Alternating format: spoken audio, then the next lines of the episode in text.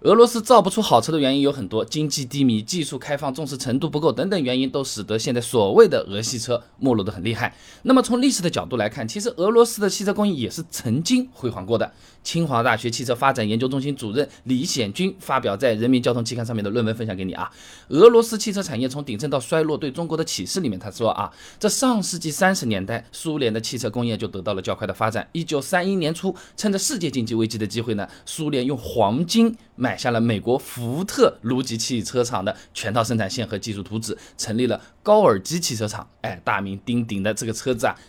嘎斯汽车就是这么生产出来了啊。那么之后呢，苏联的汽车工业稳步发展，到了上个世纪的五六十年代，在美国技术的推动下，伏尔加、高尔基、嘎斯、卡马斯、斯大林等等苏联车企呢，已经在国际汽车行业中啊是占据了相当重要的分量了。一九五八年布鲁塞尔国际工业展上面啊，伏尔加轿车还一举夺得过最高奖项。那由于历史上的这个两国关系呢，苏联汽车工业啊，对我们国家其实影响也是比较深的。一汽就是在苏联的援助下面建立起来的。那当年的俄系车呢，也是曾经称霸了中国的市场的。那一直到上世纪八十年代中期，苏联的汽车工业呢达到了鼎盛，年产两百三十万辆，哎，排在世界第五位。但之后苏联解体嘛，社会动荡嘛，那对俄罗斯的汽车工业又造成了比较严重的打击。再加上进口汽车的这些竞争和威胁呢，让俄系车在市场上越来越站不住脚了。百川发表在《汽车工艺师》期刊上面的论文《俄罗斯汽车市场的昨天与今天》上面讲啊，近几年俄罗斯每年销售的进口和合资品牌车都在一百万辆左右，哎，这已经和俄罗斯一年的汽车产量相当了啊。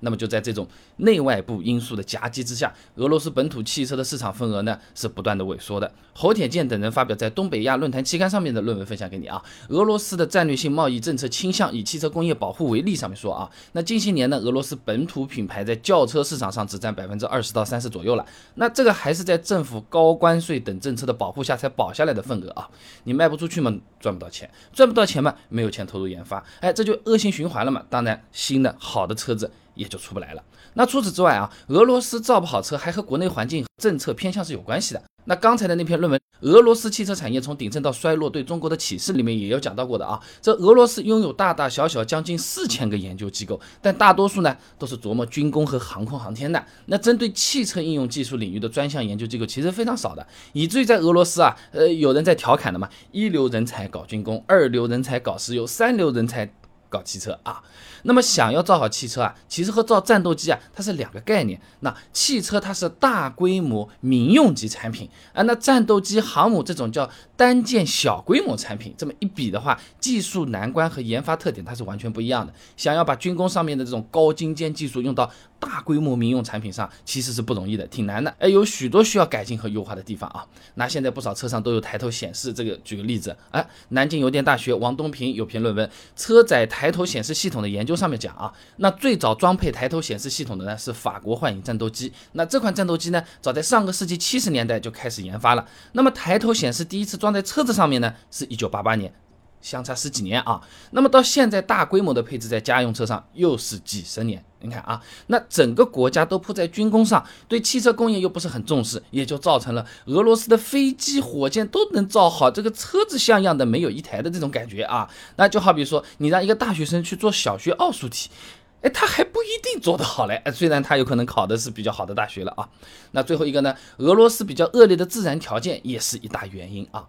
俄罗斯自然部长亚历山大科兹洛夫啊，他给了个数据：俄罗斯百分之六十五的面积都是永久冻土。哎，在这个地方上面，你建设公路是非常难的。重庆大学张明呢有篇论文的《冻土区公路路基病害断裂防治技术的理论研究与实践》上面有讲到过啊。那多年冻土地区修筑工程建筑物呢，会面临冻融作用的挑战。哎，冻土区公路的冻胀。沉降、路面破裂、边坡失稳等等一系列的这些病害呢，哎，会因为冻融作用的影响比正常地区更加严重。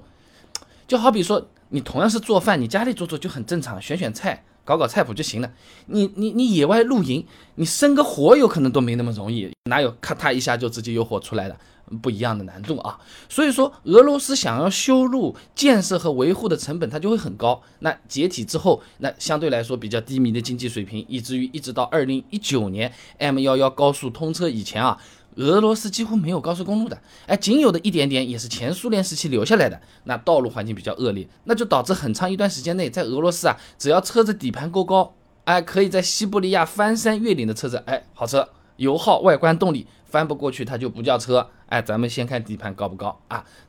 其他的东西都往后靠了，而俄系车在很长一段时间也是按照这样的标准去做的，哎，甚至近两年还在生产瓦兹旅行者这样的车子，不仅外观旧。动力系统和油耗也是几十年前的水平，那真的是打火机烧钞票的感觉啊！除了底盘高，其他基本上就没亮点。那即使不提旅行者这样的比较极端的产物的话，俄罗斯上面卖的比较不错的这些拉达、Granta 啊、Vesta 等等车型啊，哎，也有在用动力比较差的那种1.6的自然吸气发动机配五速自动变速箱，哎，这样的车子和大众、丰田之类的国际品牌，什么直喷啊、双增压啊、轻混动啊、十 AT 啊，各种比在比去们。没什么竞争力的啊，所以总的来讲，曾经的俄系车呢，的确也是辉煌过的，但是现在呢，战斗机还是做的不错的啊，呃，但车子呢，已经是做不出像样的了。那和本土车企它赚不到钱、自然条件恶劣，以及政府对汽车工业不重视，都是有相当的关系的啊。好了，今天的视频就先做到这里了。如果你觉得这视频做的还可以的话，还请点我的头像关注我，点赞转发给你的朋友